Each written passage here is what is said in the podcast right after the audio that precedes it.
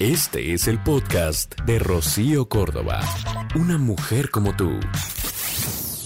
Bueno, pues yo te invito a que platiquemos de esas formas en las que arruinamos una reunión familiar, este tipo de encuentros que pues hacemos con el objetivo de crear buenos recuerdos, de seguir conociéndonos, de que convivan los primos, de que los nietos estén con los abuelos, de lograr esa foto familiar que después vamos a atesorar porque nos va a remontar a esos momentos maravillosos en donde la mesa estaba llenita con la gente más importante. Y los intentamos una y otra vez y salen padrísimos a veces, pero en algunas ocasiones la regamos con algún comentario, con alguna crítica que pues literalmente echa a perder el momento. No sé si te ha pasado, pero hay la persona que no sabe cómo empezar una conversación y entonces lo hace con una observación hacia el cuerpo de alguien. Hasta el te ves más delgada, que pues nos suena como bonito, en algunas ocasiones sí dices, bueno, entonces te fijaste antes y antes para ti pues no estaba tan delgada o estaba gorda. Si estás en tus cinco minutitos así de iu, ¿no? Porque a veces así andamos, eso te puede caer pesado. No hay observaciones a los cuerpos de nadie. Eso es lo más indicado. En todo caso, qué bien te ves. Me da muchísimo gusto verte. Te ves hermosa, te ves guapísimo. Ahí está. Pero sin el más, menos, o sea, desde esto hasta el qué pasó con el novio, ¿no? y cuál que traes roto el corazón y apenas te levantaste. O sea, creo que en algunas ocasiones nos cuesta trabajo empezar una conversación con alguien, pero, pero empieza la, con el clima, con las arañitas, este, pues no sé, del jardín, con alguna cosa que no comprometa a nadie. El hecho de ser crítico hace momentos incómodos.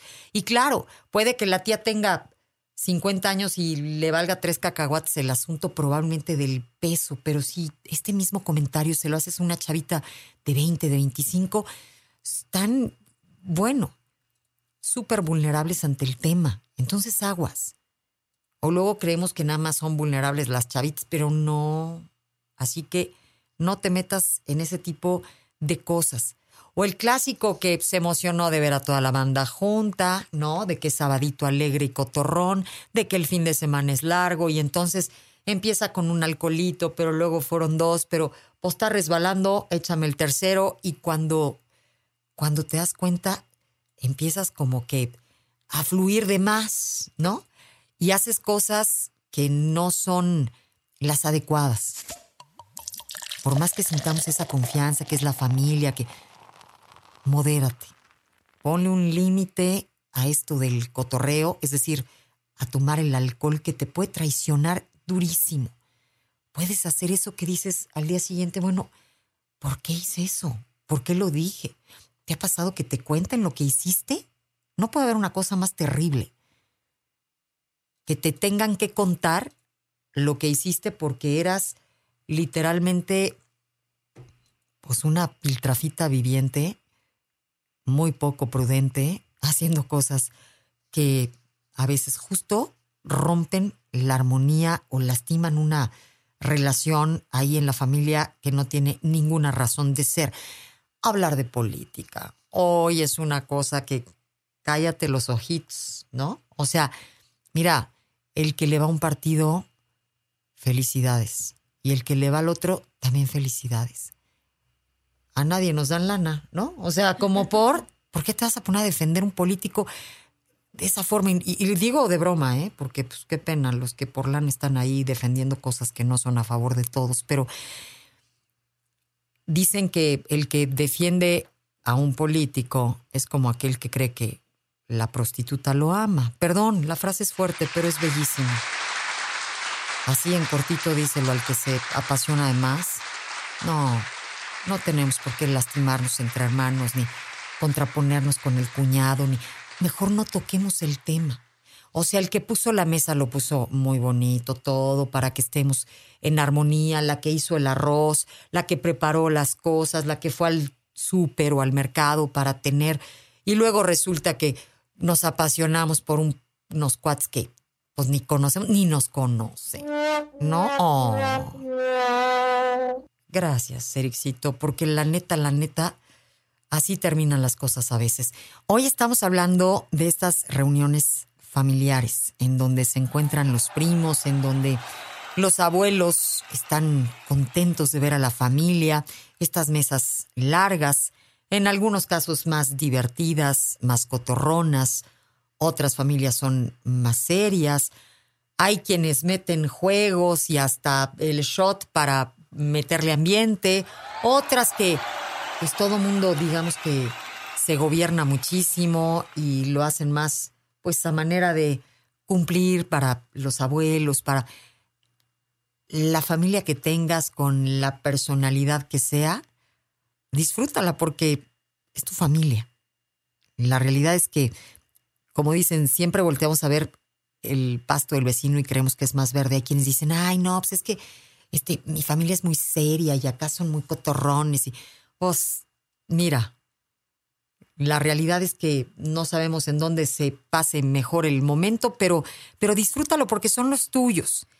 Y acuérdate por qué estás en esa comida. Yo sé que hay quienes en ciertas edades hasta asisten pues casi casi por obligación, ¿no? Los más chavillos a veces dicen, ay ma, si es que no tienen primos de la edad, si es que no se arma la bandita, pero, pero es importante que sigamos conviviendo en familia. Hay chavos que se quieren brincar este tipo de cosas y la verdad es que ellos mismos más adelante van a decir, oye, qué bueno. Y las fotos demuestran que esos pasos de una etapa a otra, pues se viven mejor cuando estamos, sí, literalmente en familia. Esta es otra de las actividades que vienen muy bien, fíjate, sacar los álbumes de fotos en donde te encuentras hace mucho tiempo. Se puede decir, oye, ¿qué te parece si en la comida nos llevamos algunos álbumes tú, los que tengo yo? Y ahí, este, en el ver las fotos, pues convive todo mundo y se pasa un buen rato, es una buena dinámica. Em, ¿Sabes? Hay que preparar a veces la estrategia, saber al lado de quién te sientas, a quién tienes que, eh, digamos que, mantener lejos o a veces hacer la huida a tiempo, cuando sabes que ya hay cosas que a ti no te gustan o que no compartes. Ya estuviste, gracias, ya me voy, ¿no? Em, aprender a disfrutar. Hay quienes literalmente las disfrutan y otras personas las padecen, pero, pero puedes cambiar ese, ese chip y hacer que sea un buen momento.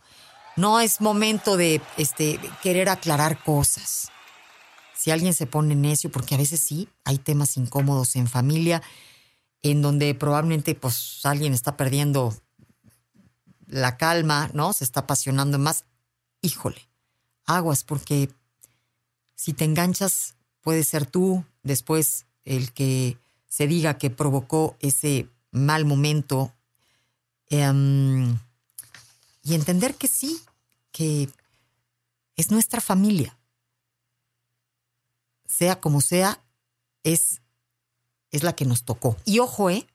Hay casas que tienen más jale que otras, en donde por supuesto tiene mucho que ver el dueño de la casa, los dueños o la dueña.